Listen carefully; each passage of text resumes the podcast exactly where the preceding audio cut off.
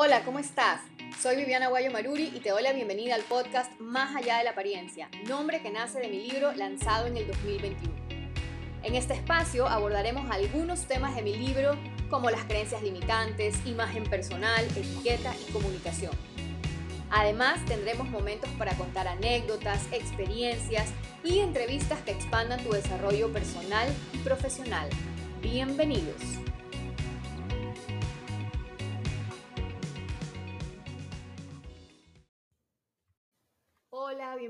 Este episodio que voy a grabar con muchísimo cariño para todos ustedes porque es un tema que aparte que me encanta y me apasiona, me han pedido bastante, veo mucho interés y es que definitivamente yo sí coincido que saber transmitir tus conocimientos a través de conferencias y de capacitaciones, no solo que te permite generar ingresos adicionales, sino que te permite ayudar a otros a transitar ese camino que tú ya has recorrido, a impactar sus vidas y de verdad te da una ventaja competitiva en cualquier profesión o en cualquier emprendimiento.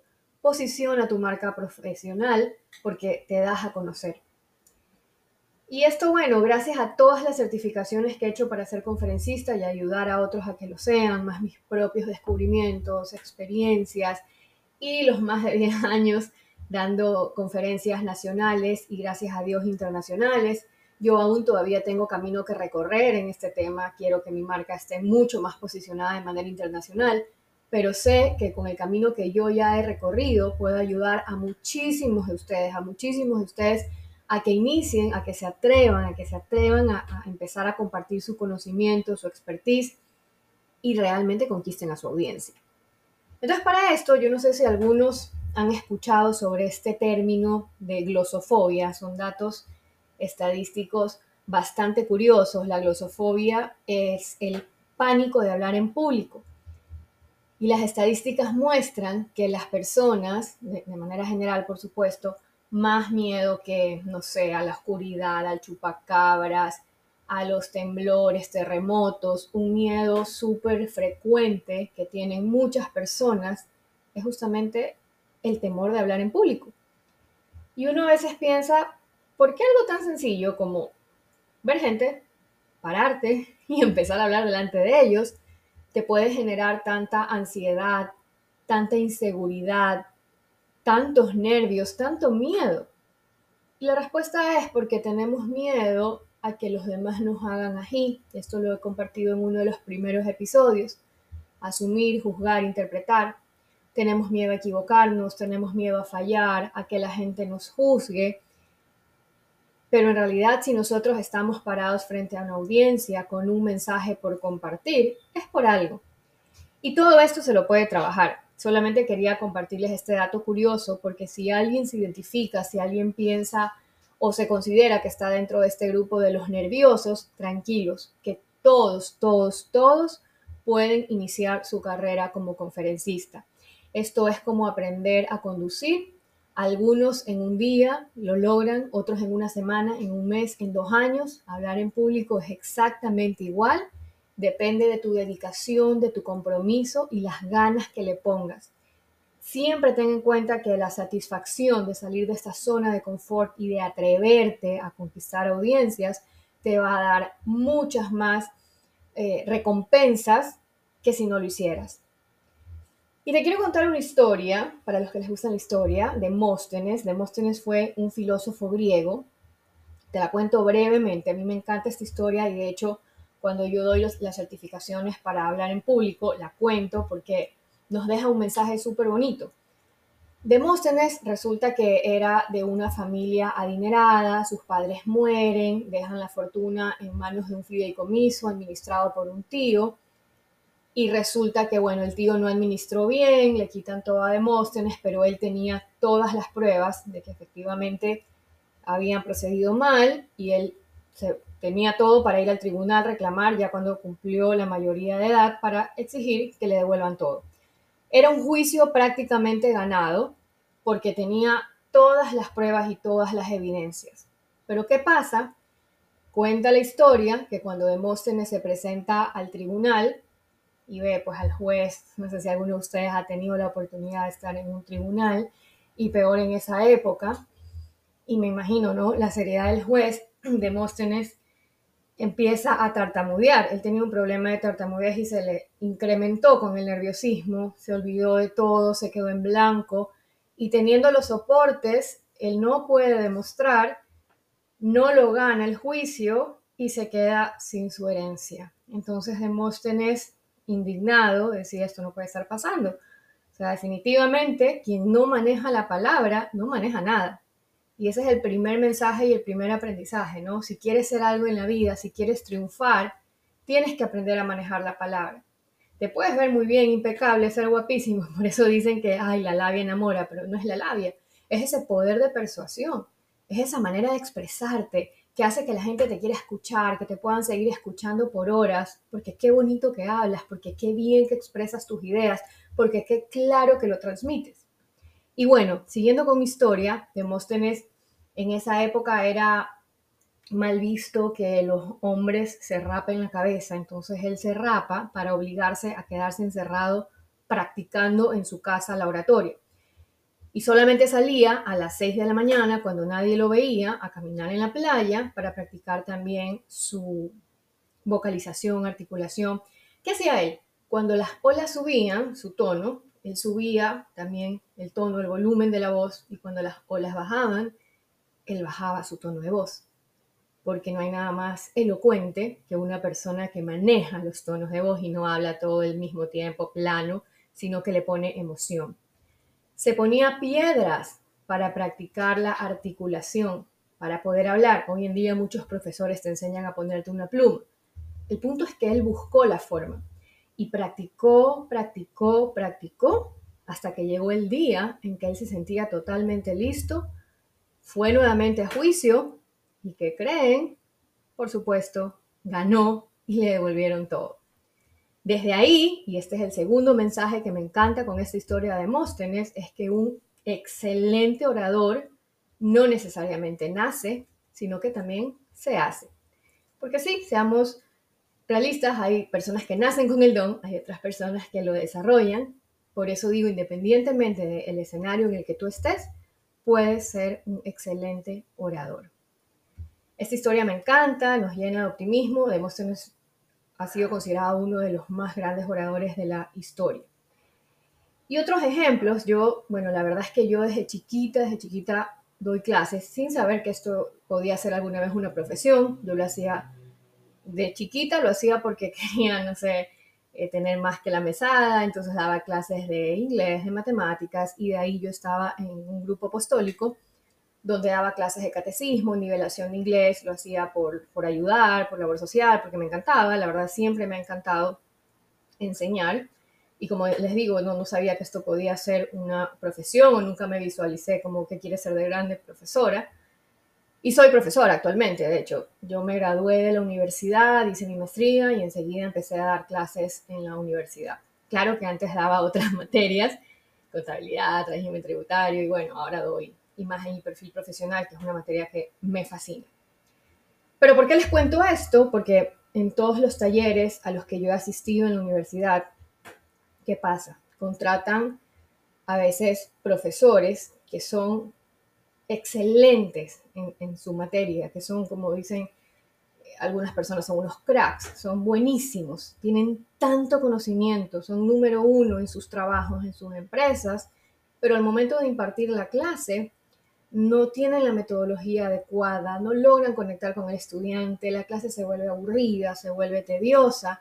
Y eso es lo que marca la diferencia entre un excelente conferencista capacitador y no tiene que ver solamente con el conocimiento. Definitivamente el conocimiento y la experiencia es importante, tener conocimiento sobre ese tema que tú vas a hablar, pero si tú no sabes cómo transmitirlo, si tú no sabes cómo llegar, tu carrera de conferencista se va a quedar estancada.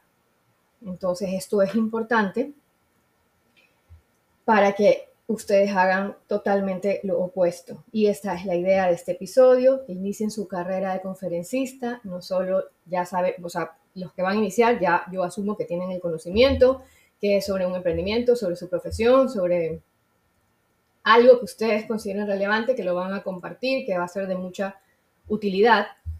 Y que les va a abrir puertas, definitivamente, porque yo digo que les, les dan más ingresos. Yo empecé a estudiar, a ver, siendo, trabajando en el SRI con temas de, de mi profesión, yo daba clases, entonces definitivamente era un ingreso adicional poder compartir mi conocimiento, pero luego cuando yo empecé a estudiar consultoría de imagen, muchas, muchas colegas me decían, qué suerte que tienes, porque siempre tienes clientes. Y yo decía, no, no es suerte.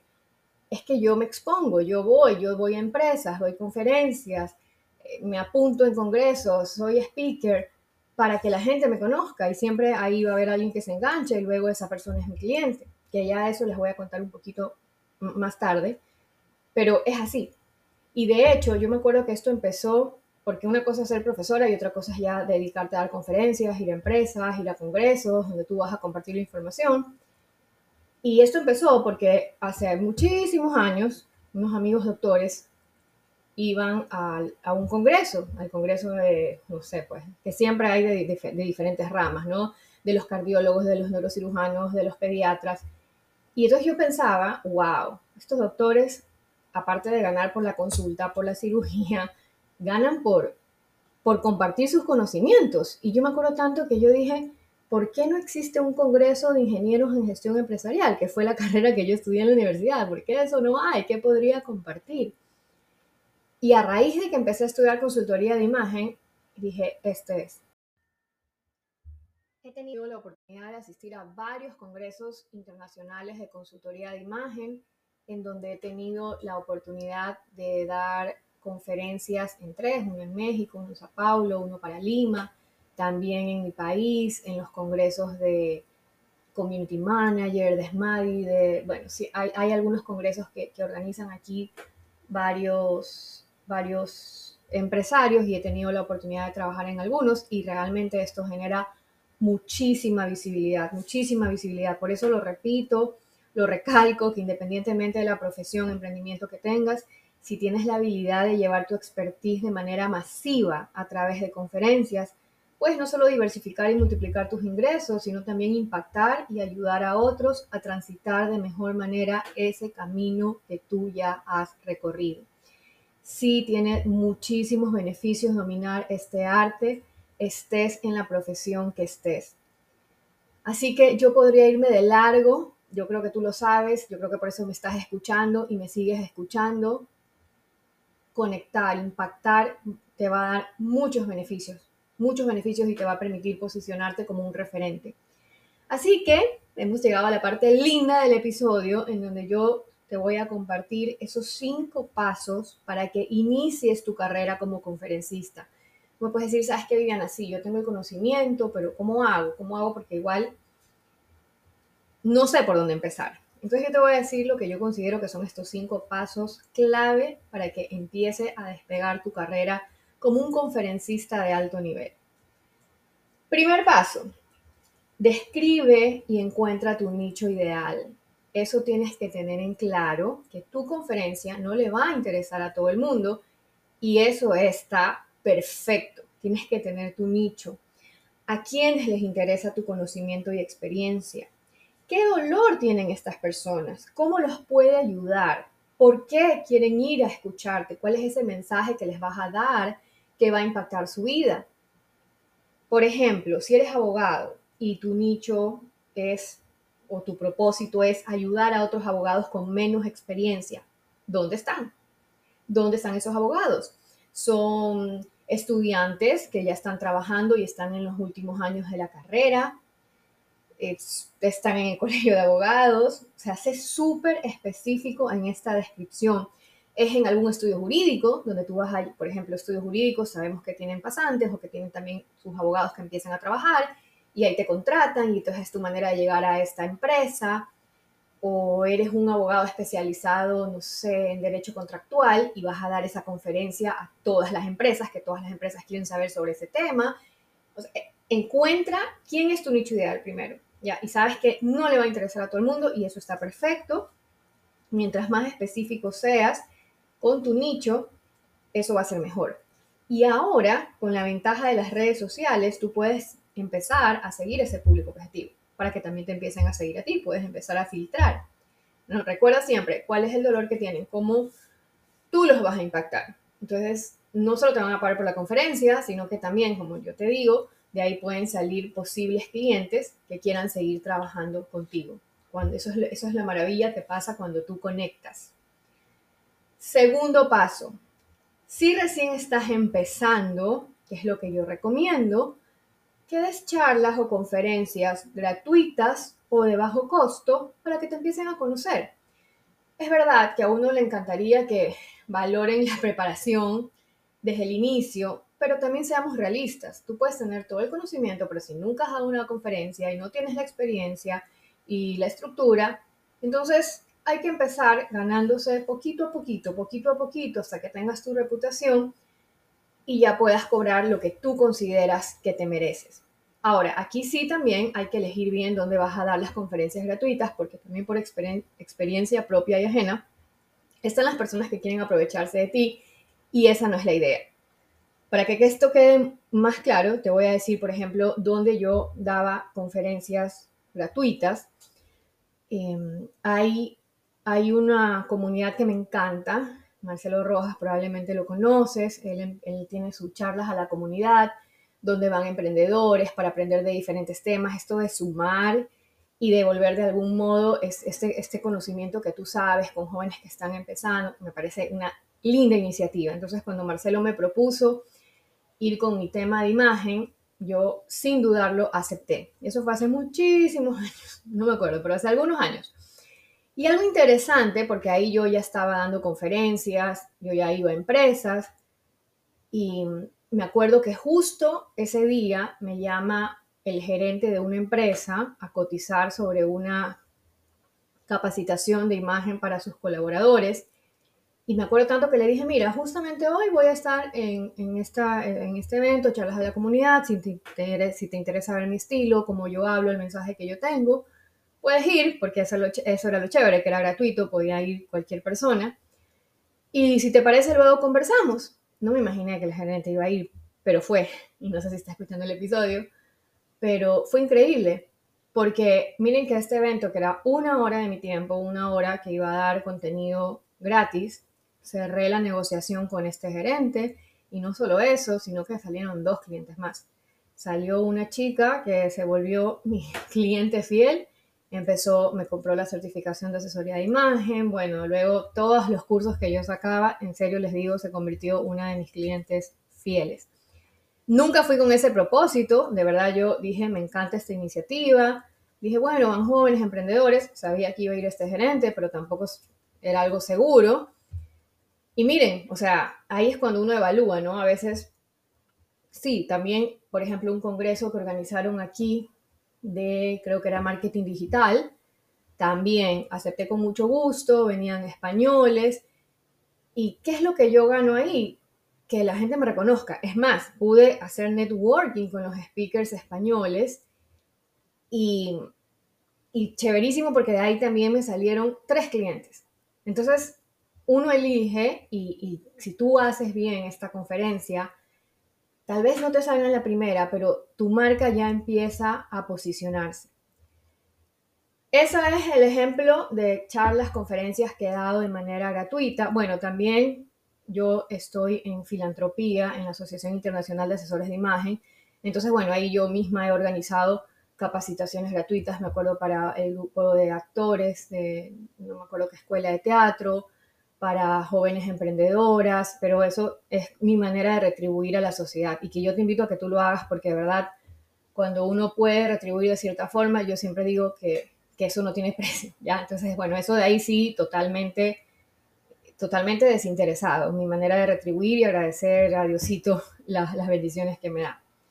Pero cuando empecé también, y esto lo cuento, yo ya me había graduado en mi carrera de consultoría de imagen, ya había empezado a dar talleres pequeños y una empresa me contrata para que reemplace a una consultora de imagen. Era, bueno, el tema que íbamos a dar era, era de consultoría de imagen de una chica que ya tenía mucha más experiencia, ella ya daba estos temas de etiqueta, de protocolo. Y me acuerdo tanto, porque yo la fui a reemplazar, a ella no sé qué le pasó, y bueno, llegaron a mí a través de la universidad donde yo daba clases y me acuerdo que ella cobró en ese entonces 800 dólares por cuatro horas y a mí me pagaban 100. Pero yo por si acaso nunca dije, ¿qué? De lo último, ¿cómo es posible? Yo feliz, yo lo vi como una oportunidad y yo dije, qué increíble, era una empresa súper, o sea, súper reconocida, no era cualquier empresa. Sí, me iba a ganar 100 dólares por cuatro horas, que eso no cobró ahora ni de chiste, pero en ese entonces yo lo vi como una oportunidad y yo lo vi como, qué increíble, o sea, eso se puede llegar a cobrar y si ella cobra eso, entonces yo también puedo. Y esa es la, maravilla, esa es la maravilla de, cuando uno ve a largo plazo, cuando uno cree en uno, cuando uno ve esa proyección. Así que esta es mi segunda recomendación. Empieza, empieza hasta que te conozcan, ¿verdad? Eh, y, tienes que empezar a evaluar, ¿no? Hasta qué punto eh, y empiezas a cobrar poco, pero no desvalorizando tu trabajo, sino como, como en mi caso, ¿no? Que a veces son oportunidades que se te presentan y si tienes la oportunidad de ir a una empresa grande y te subcontratan, acepta, acepta hasta que ya te empiecen a conocer y tú puedas empezar a cobrar, como te digo, lo que tú consideras que te mereces de acuerdo a tus conocimientos y experiencia. Tercer paso, trabaja en ti y en tu discurso es importantísimo. Y aquí yo sí quiero aprovechar para recomendarte mi reto conquistador, que está diseñado especialmente para que te ahorres años de búsqueda y preparación. O sea, en todos los cursos, como les digo, una cosa es saber el tema y otra cosa es saber transmitirlo y más aún enseñarles a otros a que lo hagan. Este reto de 21 días, yo te enseño el paso a paso de cómo conquistar a tu audiencia de lo que tienes que considerar antes, durante y después de tu intervención. O sea, este paso es clave porque involucra muchos subpasos que de verdad van a marcar la diferencia. Desde la estructura de tu contenido, las cualidades de tu voz, la comunicación no verbal, recomendaciones para persuadir, para conectar, entre otros temas fascinantes que de verdad te van a ayudar a ser un conferencista de alto nivel. Y lo increíble de este reto es que esta es la parte que yo uní con las otras certificaciones que yo he hecho. Que para mí tú puedes tener todas las herramientas, pero si no lo crees, si no estás convencido de que tú puedes llegar y que tú puedes ser un crack, no te va a servir de nada. Entonces yo he decidido compartir seis bonos que a mí me hubiera encantado recibir en las certificaciones. Desde cómo trabajar tus creencias limitantes. No, es que yo toda la vida he sido así. No, es que yo no sirvo para hablar en público. No, ya lo he intentado y no, no puedo, Vivian identificar de dónde viene esa creencia, desde cuándo la tienes, por qué la tienes. Ese es uno de los bonos. El arte de improvisar, porque si algo se te olvida, para que no te quedes en blanco, para que puedas fluir, para que puedas hacerlo de manera natural. Tengo el bono de agilidad mental para evitar muletillas. Muchas muletillas se dan, entre otros factores, porque no tenemos esa agilidad mental. Y ahí viene el E, A, M, otro bono son los tipos de audiencia, la rúbrica para que sepas qué aspectos tienes que autoevaluar, los vicios de dicción, que parece mentira, pero son súper comunes en varios expositores. ¿Y qué pasa? Si es uno pasa, pero si son muchos, la comunicación se pierde, el mensaje no llega, porque la gente se fija más en el vicio de dicción que en ese mensaje que tú tienes para compartir. Así que el enlace de este reto te lo voy a dejar en la descripción. Si no puedes entrar, también está en mi página web vivianaguayo.com en la sección cursos. Como te digo, este reto está diseñado para impactar a tu audiencia si te comprometes a realizar todo y a practicarlo. Y lo más increíble es que no termina, es un reto pregrabado, lo haces a tu ritmo, o sea, no es por nada, pero de verdad fue un reto que lo hice con muchísimo amor. Y además tienes la ventaja de seguir en contacto en un grupo de Facebook donde tú puedes subir tu video para que tus compañeros te evalúen, estar en, en constantes actualizaciones. También subimos videos con temas de actualización sobre este arte de conquistar a tu audiencia. Cuarto punto, afíliate a asociaciones, a grupos donde puedas ofrecer tus conferencias. Lánzate grábate, comparte contenido en tus redes sociales, aunque no es lo mismo dar una conferencia de manera presencial que subir un video, sí les da una clara idea a tu audiencia de cómo es tu personalidad, de cómo es tu estilo, de qué tan carismático eres. Entonces empieza a mostrarte. Y último paso, arma tu propuesta irresistible. Aprende a hacer una propuesta irresistible a esa empresa a la que le quieres dar la conferencia, a esa asociación, a esa persona. ¿Cuál es esa promesa de valor que se van a llevar quienes acudan a tu conferencia? Y recuerda, no busques imitar a nadie, sé tú mismo, que nada conecta más que la autenticidad. Hazle ese favor a tu comunidad, a la sociedad, al mundo, de compartir lo que ya sabes, de ayudar a los demás a transitar ese camino que tú ya hiciste. Genera dinero, dejando una huella positiva en este mundo que tanto lo necesita. Piensa que no solamente las personas que van ahí te están haciendo un favor, sino que tú les estás haciendo un favor a ellos al enseñarles, al compartirles. Es un ganar-ganar y eso no tiene precio. Atrévete a iniciar tu carrera como conferencista. Genera ingresos adicionales y posiciona tu marca profesional.